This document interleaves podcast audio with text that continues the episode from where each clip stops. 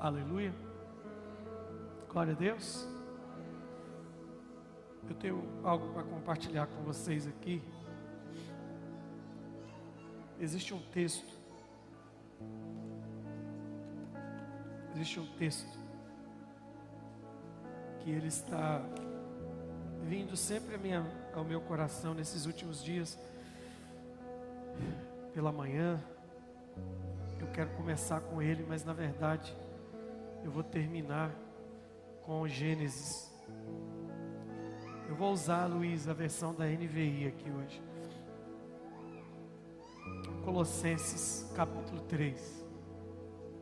Eu queria que você me desse atenção por alguns minutos. Meu intuito aqui hoje era só a gente ficar adorando, fluindo. Mas como ainda existem algumas coisas que precisam ser desatadas, nós vamos trazer a palavra. Quando algumas coisas estão bloqueadas, a palavra ela tem poder de impacto. Tem poder para quebrar essas coisas. Deus não vai deixar você embora aqui hoje sem participar do grande mistério do céu que está preparado para você. Você precisa se soltar aqui hoje. Fala para o seu irmão. Libera aí, irmão. Se solte. Diga, Deus quer derramar. Diga, Deus quer derramar poderosamente, sem medida, sobre você. Eu vou ler cartas de Paulo. Eu sei que tem coisas complexas, mas esse texto é tão simples. Capítulo 3 de Colossenses, verso 1. Olha que coisa linda. Ele está dando uma instrução né, para a igreja de Colossos. Eu não vou contar aqui a história da igreja de Colossos, como é que ela foi aberta, onde é que ela está situada. A gente pode fazer uma outra hora. Mas ele está terminando né, a carta. E no capítulo 3 ele, ele vai. Paulo vai dar. Ele vai dar. Vão ser dois textos no capítulo 3. Um é de viver santo, né? Conselhos para viver santidade. E o outro ele vai falar de responsabilidade social. Versículo 14, deixa eu ver. É, 18, né? Na verdade, o 18. Eu vou ficar com a primeira parte, vou ficar com o primeiro bloco, que é o do viver santo. Olha o conselho que ele dá. Portanto, já que vocês ressuscitaram com Cristo, procurem as coisas que são do alto, onde Cristo está sentado à direita de Deus. Mantenham o pensamento nas coisas do alto e não nas coisas terrenas pois vocês morreram. E agora a sua vida está escondida com Cristo em Deus. Como eu gosto do verso 4. O verso 4 é esperançoso demais. Quando Cristo, que é a sua vida, for manifestado, então vocês também serão manifestados com Ele em glória. Essa palavra quieta tanto meu coração. É uma maravilha, é um bálsamo para o meu coração. Se você conseguir colocar no mesmo bloco aí para mim na tela, Luiz, o versículo 1, 2 e 3. Aquele esqueminha que a gente bota três versículos no lugar só. Paulo, Paulo, ele vai dizer ele, ele, ele vai trazer clareza no 3, porque que ele disse no 1. Ele diz assim: portanto, você, já, já que vocês ressuscitaram com Cristo, e aí começam os verbos de instrução. Quais são os verbos de instrução? Procurem as coisas do alto. Procurem. No versículo 2 vai ter o segundo verbo de instrução: mantenham. Quando você desejar fazer estudo bíblico, Você quer fazer seu devocional? O exercício é simples. Você vai pegar o texto que você quer ler, você vai circular os verbos e os personagens e os substantivos. Só isso. Você vai conseguir entender o texto de forma simples fazendo isso. Então, vamos lá. Já que é uma instrução, toda instrução vem com um verbo que indica ação. Todo verbo. Eu ando, eu como, eu vejo, estou fazendo alguma coisa, todo verbo. Então, qual é, são as ações que Paulo está aconselhando a igreja? Primeiro, na versão da NVI, procurem. Procurar o quê? As coisas que são do alto. Depois que eu achei as coisas que são do alto, vem o segundo conselho: mantenham. Mantenham o pensamento nas coisas do alto. Então, eu procuro, achei, mantenho meu pensamento naquilo. E esses dois verbos, eles apontam para um estilo de vida que Paulo está tentando passar para a igreja de Colosso, que é um viver celestial.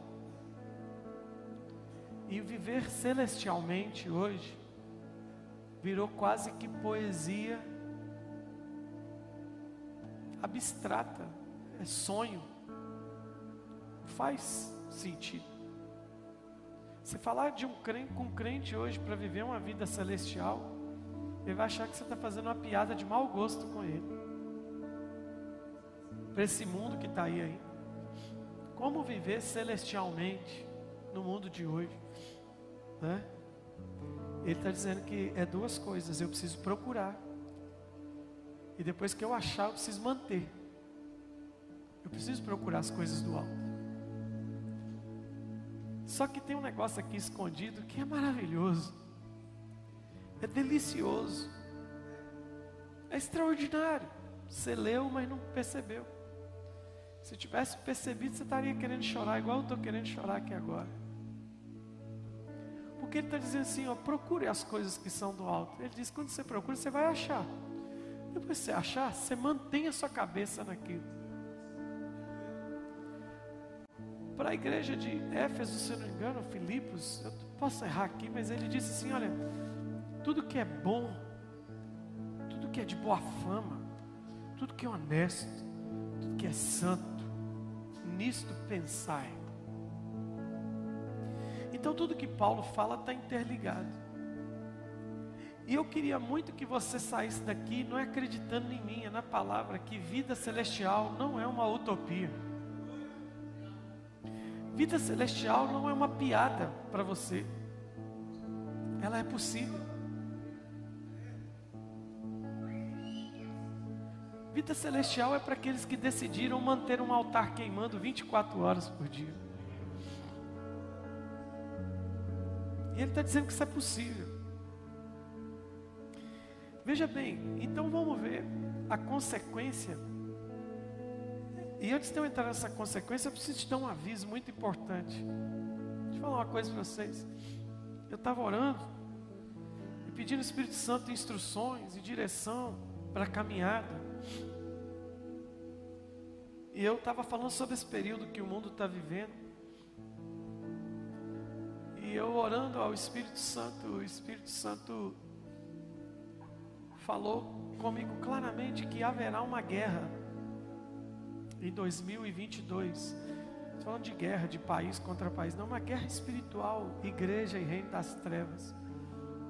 Há uma guerra que vai começar a ser travada no dia primeiro quero que você fique com medo, não, mas abre teu olho. Abre seu olho. Uma guerra de perseguição aos altares.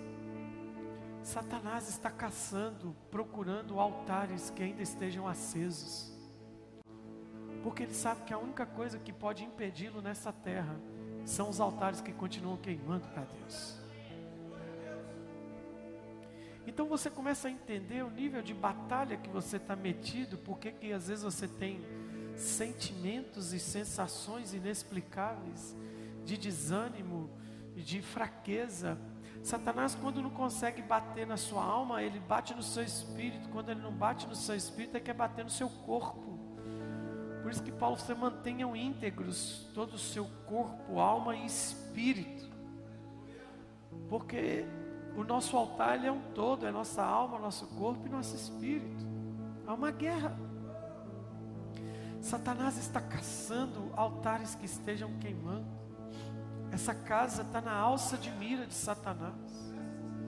Porque ele sabe que aqui tem um povo que não nega lenha diante do altar de Deus.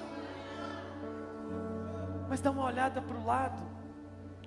Eu não quero que você faça uma análise crítica nem de julgamento. Não, por favor, você não é Deus para fazer isso. Mas uma análise sincera. Quanta gente quer ser um amigo nessa casa?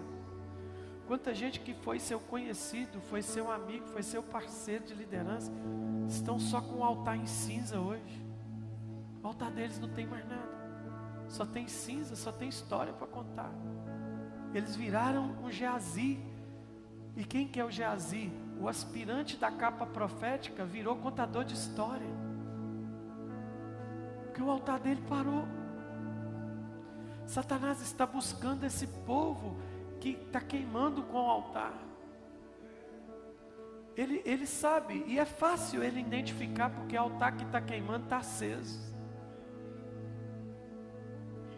E esse povo de altar aceso é esse povo que decidiu viver essa vida de procura pelas coisas do alto e manter a mente nas coisas do alto. Eu, eu não estou entendendo este medo que a igreja está tendo do próximo ano porque o ano de 2022 vai ter tudo para ser uma grande bagunça, principalmente no Brasil, que está sendo ideologicamente, politicamente, um país de resistência ao pensamento que já tomou conta da maioria do mundo, e está todo mundo com medo, está todo mundo com medo de que, de quem vai assumir o poder em 2022. Deixa eu só te avisar uma coisa: essa história já teve na Bíblia, já teve na Bíblia. Ciro, Nabucodonosor, Ramsés no Egito, Beltzazar na Babilônia.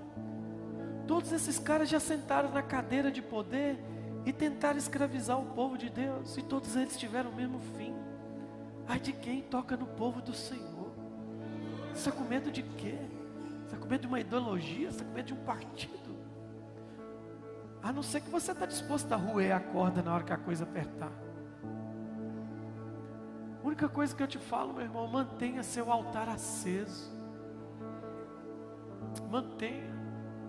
Vocês lembram o que eu disse no começo da pandemia? A pandemia vai ser igualzinho o cativeiro da Babilônia. Tem um grupo que está doido para voltar e voltou. O segundo grupo ficou assistindo o que o primeiro grupo estava construindo e decidiu voltar, porque falou realmente eles voltaram. E um terceiro grupo que ficou na Babilônia, criou vida na Babilônia, criou comércio na Babilônia. E o Senhor reconstruiu Israel com remanescente. Quem somos nós nesse período de pós-pandemia? Nós somos o remanescente que liderará os milhares. Satanás está procurando esse povo de altar aceso, ele quer apagar o seu altar. E ele consegue quando ele te abate. Ele consegue quando ele consegue fazer você se render ao desânimo, ao cansaço. E a gente canta aqui aquela canção do pastor Israel. Como águias voarão correrão e não se cansarão. Incansáveis são. Eu sou parte dessa geração. E aí Paulo está convocando a igreja de Colossos para quê? Para uma vida celestial. Buscai. Procurem as coisas que são do alto. Depois que achou, mantenham mantenham a mente de vocês capturada nas coisas que são do alto.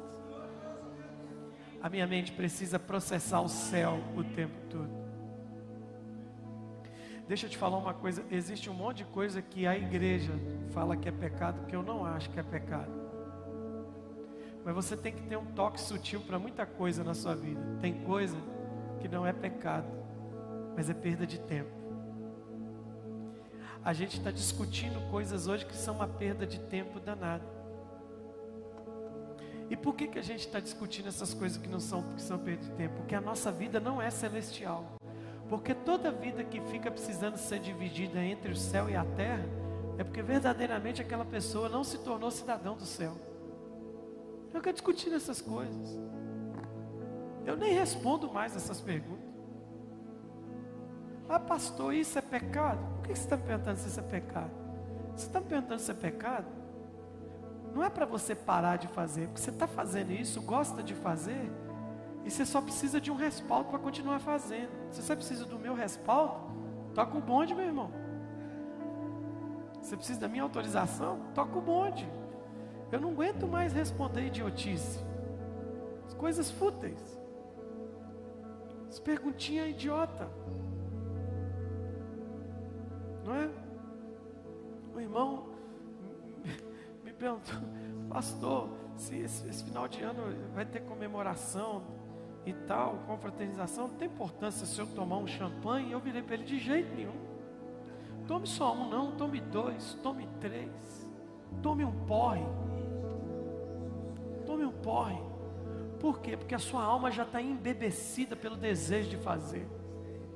Porque quem é celestial nem faria esse tipo de pergunta. Eu não aguento isso, irmãos. Essas coisas. Ah, pastor, eu posso não sei o quê. Eu posso ler livros secular? Claro que pode, leia todos. Leia todos, todos todos. Só que no final, a única coisa que vai ser te cobrada é: você comeu a Bíblia com a mesma intensidade que comeu esse tipo de literatura? Porque eu duvido que uma vida ocupada com essa literatura será ocupada por outra coisa. E são perguntas de gente que ainda não é celestial. Não é por causa de ser crente, não é use costume. É isso aqui que Paulo está falando depois que eu achei a vida celestial, eu mantenho a minha mente nela. Estou mais com tempo para ficar com essas bobagens. Entende? Nessas discussões filosóficas e científicas chatas, não tem tempo para isso. Não tem tempo para isso, porque eu estou preocupado em cantar Maranata, hora vem.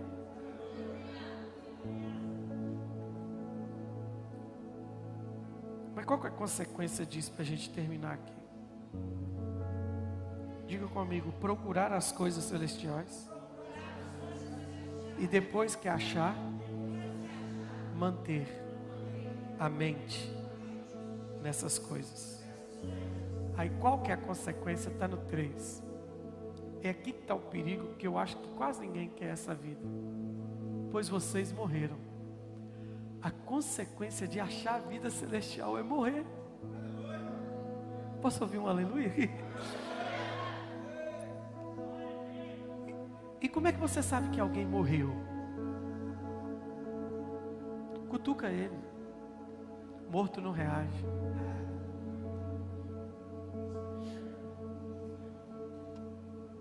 Morto não.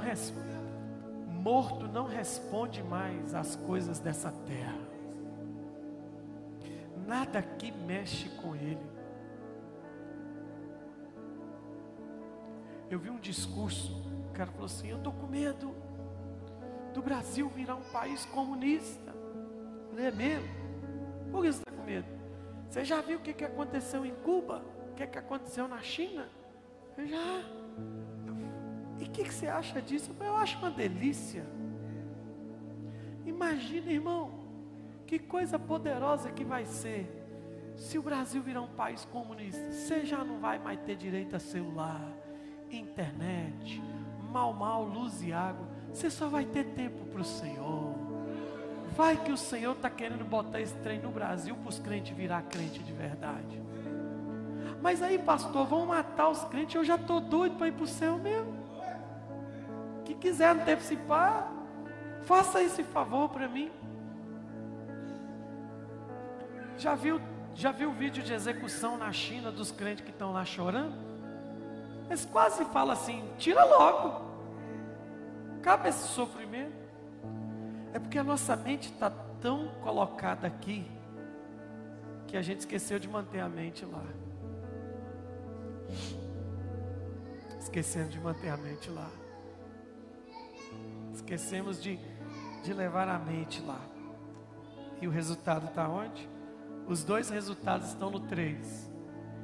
Quem procurou e achou uma vida celestial, a primeira coisa que acontece, morreu. Achar a vida celestial é morrer. Aleluia. Aleluia. Morrer. Porque vocês morreram. Fala a verdade.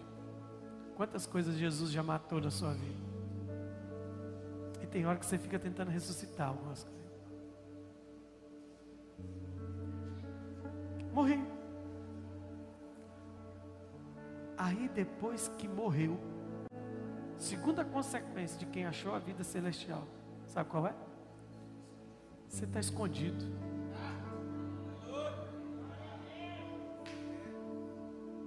Está escondido. Que vem a minha preocupação.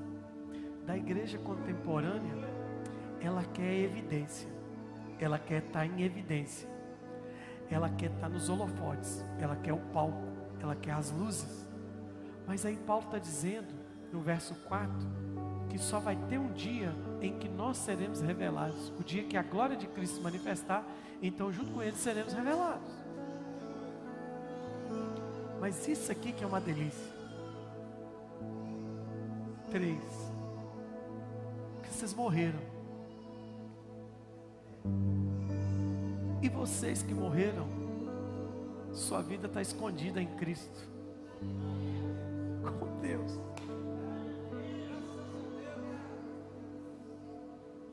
Você começa a entender agora porque tem um monte de versículos na Bíblia apontando para isso? Aquele que é de Deus, o maligno não toca. Por quê? Porque nós somos super poderosos? Não, porque não acha. Vou te dar um exemplo disso. Um exemplo disso. Não caia na bobagem. Não caia na bobagem de achar que quando Moisés morre sem entrar na terra prometida, foi uma punição de Deus com ele. Não foi punição, foi promoção. Por quê?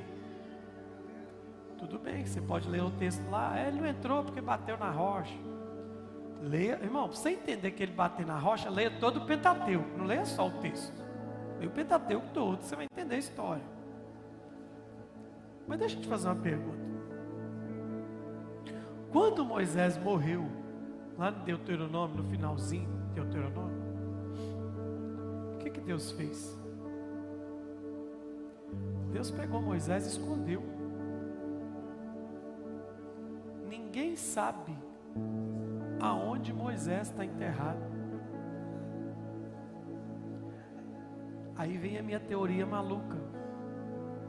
Eu tenho uma teoria maluca. Como é que morreu? Moisés morreu, está no texto. E morreu Moisés. Né?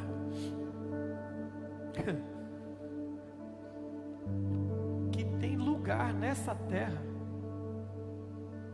que nem o diabo conhece.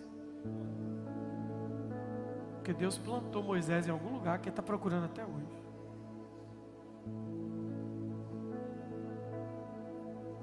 Dá para mim pensar nessas maluquices de vez em quando.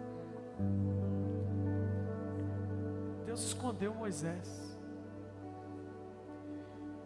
E Deus escondeu Moisés depois que ele morreu. E agora o Paulo está falando a mesma coisa. Quando você morre, Deus te esconde.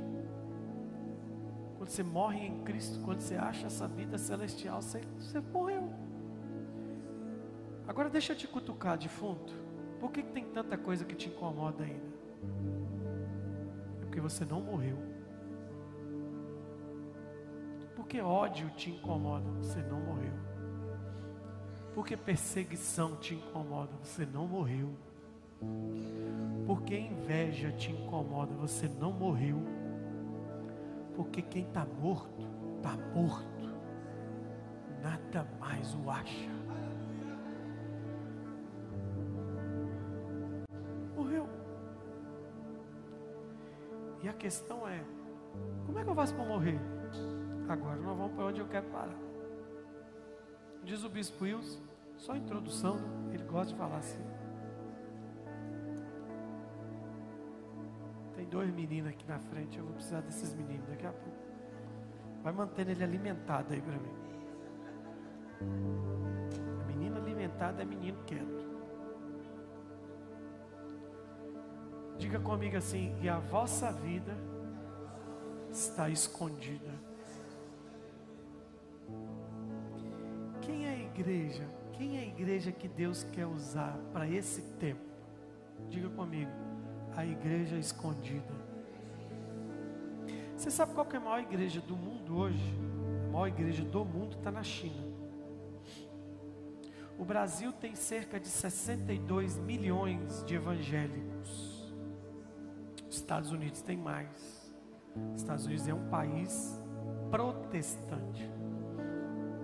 A Europa tem bastante, mas está frigorífico lá. A África tem bastante, mas não tem tanto como o Brasil. A maior igreja do mundo está na China. 300 milhões de evangélicos. Mas a China tem um bilhão de habitantes. Eles não têm prédio. As igrejas na China só podem ser as igrejas que o governo autoriza. E as igrejas que o governo autoriza não podem ser igrejas bíblicas. São proibidos de ler a Bíblia.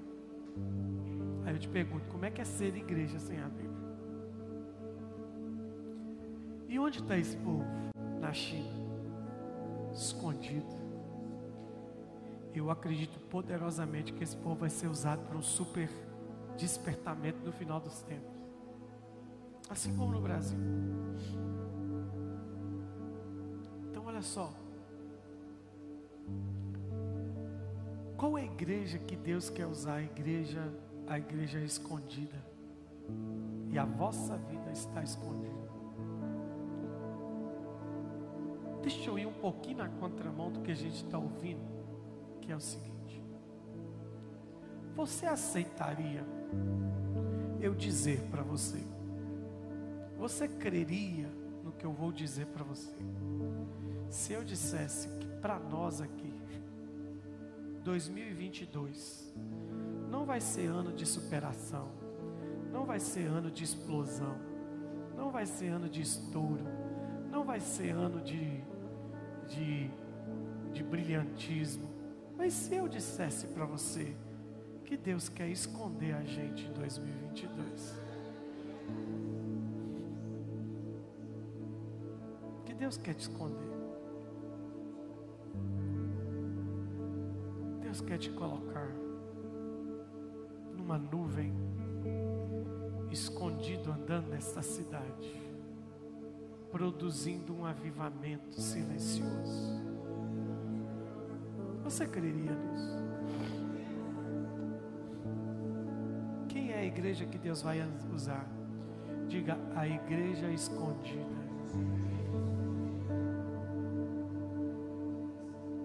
Todos nós não queremos a evidência eu vou para Gênesis capítulo 5 para te exemplificar isso. Gênesis capítulo 5.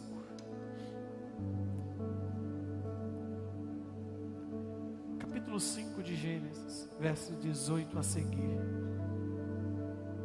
Aos 162 anos,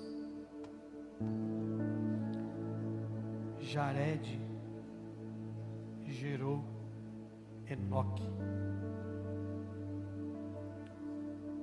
Depois que gerou Enoque, Jared viveu 800 anos e gerou outros filhos e filhas.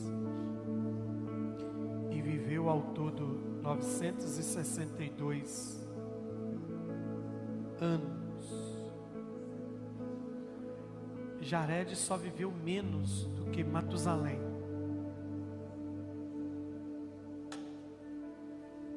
Jared é o pai de Enoque. quem gera Matusalém é Enoque, aos 65 anos. Está vendo como é que o povo era pai tarde? Também, né? Quem vive 965 anos é um adolescente. Aos 65 anos, Enoque gerou Matusalém. E depois que gerou Matusalém, Enoque andou com Deus 300 anos e gerou outros filhos e filhas. Viveu ao todo 365 anos, ponto, para aqui. Você está vendo que tem um cara que nessa média de 800, 900, você vai ver que depois vai descendo. Quando chega no 6, Deus resume os anos do homem a 120, porque Deus falou assim: é tempo demais para eles viver na terra. Porque quem vive sem propósito não tem que viver muito mesmo, não, gente. Deus já cortou o homem, porque Deus falou assim: o homem não sabe viver com propósito. Então, quem não sabe o seu propósito tem que viver pouco mesmo. Rodou para 120, que era tempo demais para pecar. Só que aí vem um texto que diz assim: Enoque viveu 365 anos. 365 anos. E aí vem o primeiro caso de arrebatamento na face da terra. E andou Enoque com Deus, e já não foi encontrado, pois Deus o havia arrebatado. E acabou aqui. Eu gosto da versão, eu acho que está na RA.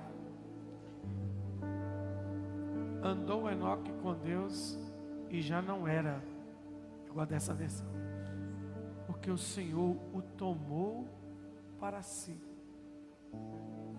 Olha só.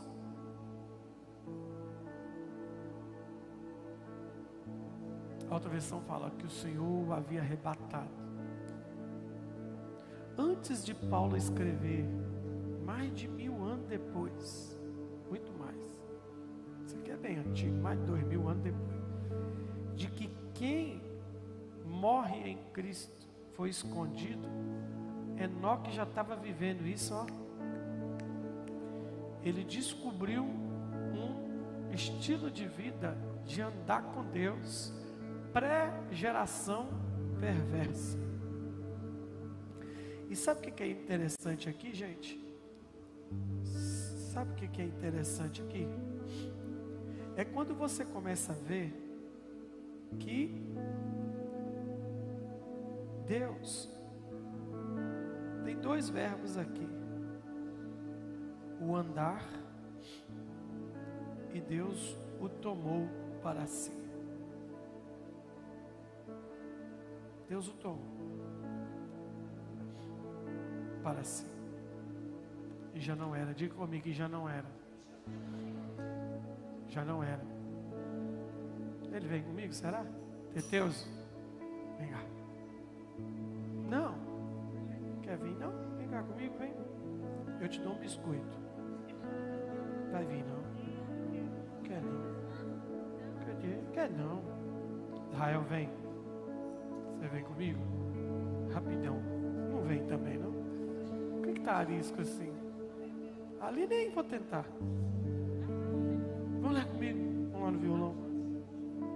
Cadê? Vamos comigo. Isso, velho. Sobe aí. Vamos andar. Diga comigo, e andou Enoque com Deus. Diga comigo, e andou Enoque com Deus. E andou Enoque com Deus. Está andando. Halak andou com Deus. Só que o verbo andar com Deus fala de um plano terreno. E o tomou para si. Aí Deus tira Enoque deste plano terreno. A palavra tomar, literalmente, é fazer isso.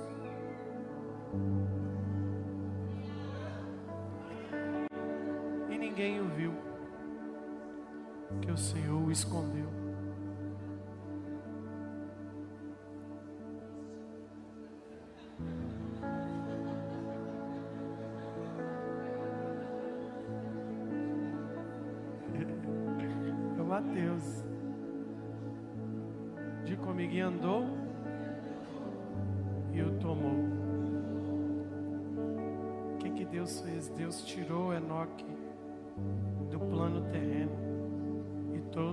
Si.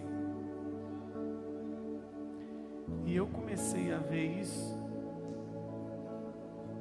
E Enoque já foi uma sombra do projeto de Deus que havia sido perdido em Adão. Lembra do Éden? Quando Deus fala assim: Adão, onde você está? Não é procurando Adão daqui para lá. É Deus olha para dentro de si e fala assim: Adão, cadê você? Você não está mais aqui. Você não é um comigo. E agora, nesse texto, quando Deus pega o Enoque, não é pegou e só tirou do plano, o tomou para si. O, o texto correto é: Deus pegou Enoque e o absorveu para si. Ele se tornou um em Deus. Diga comigo, e já não era, porque Deus o tomou. Ele passou a fazer parte da, da, da integralidade daquilo que Deus queria. Por quê? Porque ele morreu. Enoque, e, e essa é a grande questão. Enoque Enoque morreu antes de perder o fôlego. Ele não precisou perder o fôlego, ele não precisou parar de bater o coração. Ele não precisou parar de ter morte, ele não precisou ter morte cerebral. Enoque não teve um atestado de óbito, mas ele morreu. E como é que ele morreu? Ele morreu aqui. É disso que Paulo está falando. Quem Deus está chamando? É gente que quer ser absorvido pelo céu. É gente que quer viver uma vida escondida em Deus. É gente que essas coisas aqui já não não importam mais. Pouca coisa aqui importa. Pouca coisa importa. E eu estou muito preocupado com a igreja. Eu busquei na internet as coisas mais buscadas durante o ano, mais acessadas na pandemia foram os temas, é claro, Covid-19, ah, depressão, depressão. Entre o top 5 dos assuntos procurados na internet, sabe qual foi um dos mais procurados? Fim dos tempos. E entre os cristãos, o assunto que mais procuraram foi arrebatamento, apocalipse. Por quê? Porque qual é a mensagem da esperança da igreja? Eu não quero ser aqui contraditório com a mensagem. A mensagem da nossa esperança é o arrebatamento. Todos nós estamos esperando Jesus vir gloriosamente e nos chamar para subirmos à eternidade. Vocês têm essa esperança? Paulo chama isso de viva esperança. Mas eu tomei uma decisão, olhando para a Bíblia, e eu tomei uma decisão com o Espírito Santo, sabe qual é? Querido, não confunda sua mente. Eu, eu creio na volta de Jesus, estou esperando a volta de Jesus. Mas eu já quero, eu quero dizer uma coisa para vocês. Eu já fui. Já fui. Porque eu comecei a conviver com gente que já foi. Não está mais aqui. Quer um exemplo disso? Se tiver um tempo, vá lá no São Pedro, o dia que ele mudar. Vá na casa do meu pai. Ele está aqui já não. Só que eu conheço 30 anos que ele já foi. Aqui é só carcaça. Aí eu e você, sabe, quanto mais cheios da terra nós formos, mais vazios do céu nós seremos. Então qual é a igreja que Deus vai usar? Não é a igreja que está esperando ser arrebatada, é a igreja que já foi arrebatada e só está esperando o carinho da mudança de endereço. Mas aí nós estamos cheios de coisa dessa terra, cheio de um monte de bobagem cheio de uma busca de realização que nunca chega. Não chega, meu irmão. Você pode fazer de tudo na sua vida. Você pode viajar o mundo, você não vai ser realizado. Você pode usar todo tipo de droga, você não vai ficar realizado. Você pode realizar todos os seus desejos imaginários e pensados, você não vai ser realizado. Sabe o que vai acontecer com você? No final dessa estrada vai ter uma placa te esperando, escrita assim: ó, frustração. Porque a sua vida está aqui ainda. Às vezes eu estou viajando, pego essas estradas aí do Brasil. Muitos lugares aqui, Minas mesmo, a gente passa em alguns lugares, já passou por esses lugares, você vê uma casinha lá no pé da montanha, no alto da montanha, você fala, gente, como é que alguém consegue viver aqui? Porque o seu parâmetro de vida é aquilo que você pensa que é o ideal. Mas eu estou para te dizer uma coisa: quem mora lá no pezinho da montanha daquele jeito está mais no céu do que você. Não tem aflição nenhuma, não tem preocupação. Mas nós somos aflitos. Por quê? Porque a gente esqueceu que para ser arrebatado, a gente precisa andar com Deus. Andar com Deus. O que está cheio de gente aí, cheio de vingança, cheio de justiça própria no coração? Por quê? Cheio de ódio, cheio de teologia, cheio de devaneio. Toda vez eu, eu, eu, eu estou quase tendo que excluir algumas coisas, um monte de coisa da minha rede social. Todo dia que eu abro, tem um pastor surtando. Ele está ficando doido, não. Ele está surtando teologicamente. O outro escreveu hoje que Jesus não é para ser adorado, é só para ser seguido.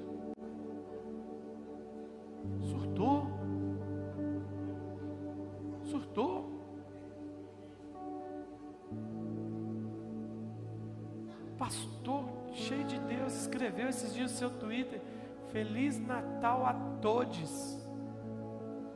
Ele já abraçou a ideologia de gênero. Surtou. Essa ideologia da lacração é de gente que não foi arrebatada. Deus quer nos tomar. Sabe qual que é a experiência de você ter arrebatado? É naquele momento em meio à adoração, Deus te dá esses vislumbres. Você está aqui adorando e de repente você fala assim: Uau, o que, que, é isso que eu estou sentindo? Já foi, você já não está mais aqui, você foi. Aí o que, que você fala, pastor, mas o que, que Deus quer disso comigo? Ele quer que você viva assim, arrebatado. Arrebatado.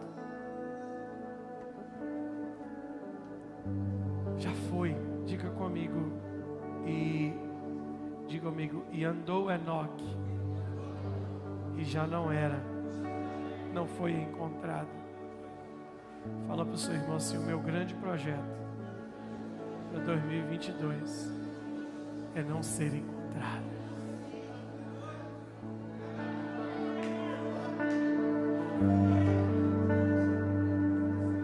Sumir.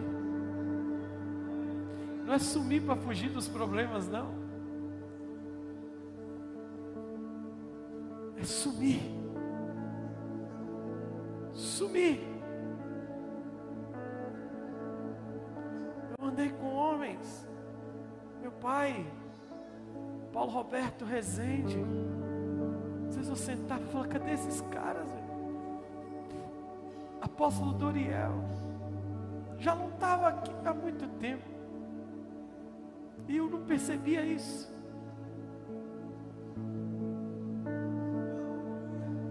Esse povo que esse povo que essas coisas aqui da terra já não coça o coração deles mais.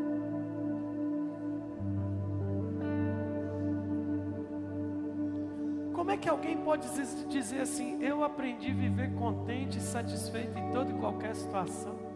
É só alguém que já não está mais aqui. Porque se o nosso patrão falar com a gente assim: Olha, dá uma segurada aí, porque eu vou ter que adiar o seu décimo terceiro nesse mês de dezembro, você já entra em pânico. Você fala: Como é que eu vou fazer? Porque eu já tinha planos, eu, eu já planejei tudo que eu ia fazer com esse dinheiro. E agora estou perdido. Se, se, se, faltou 10 reais, o seu chão sai.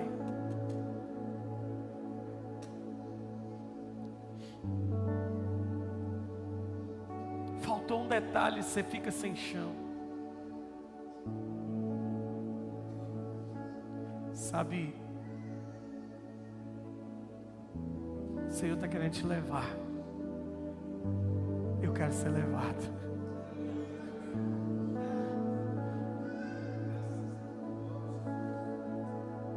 Deus está querendo encontrar um povo aqui que quer ser levado. Tem mais alguém que quer ser levado? Povo que já não é, porque andou com Deus. Uh! Ele está capturando pessoas que querem ir. Ele está procurando pessoas que não, não estão estão mais querendo andar aqui. Não é viver alienado, não é viver habitolado, não é isso. É gente que esse mundo já não, já não captura mais o seu coração. É gente que foi, foi, ele está procurando pessoas, ele está encontrando alguém aqui nessa noite que ele pode levar. Ele está encontrando um coração que está doido para partir. Ele está encontrando um coração que está maluco para não fazer mais parte desses sistemas. Só alguém que quer ir, alguém que quer entregar sua vida para ser arrebatada. É gente que já foi. O Maranata é só um detalhe. Ah, deixa, deixa o Espírito gerar uma canção do Maranata no seu coração agora. Deixa o Espírito gerar isso no seu coração agora. Deixa o Espírito gerar no seu coração. Oh,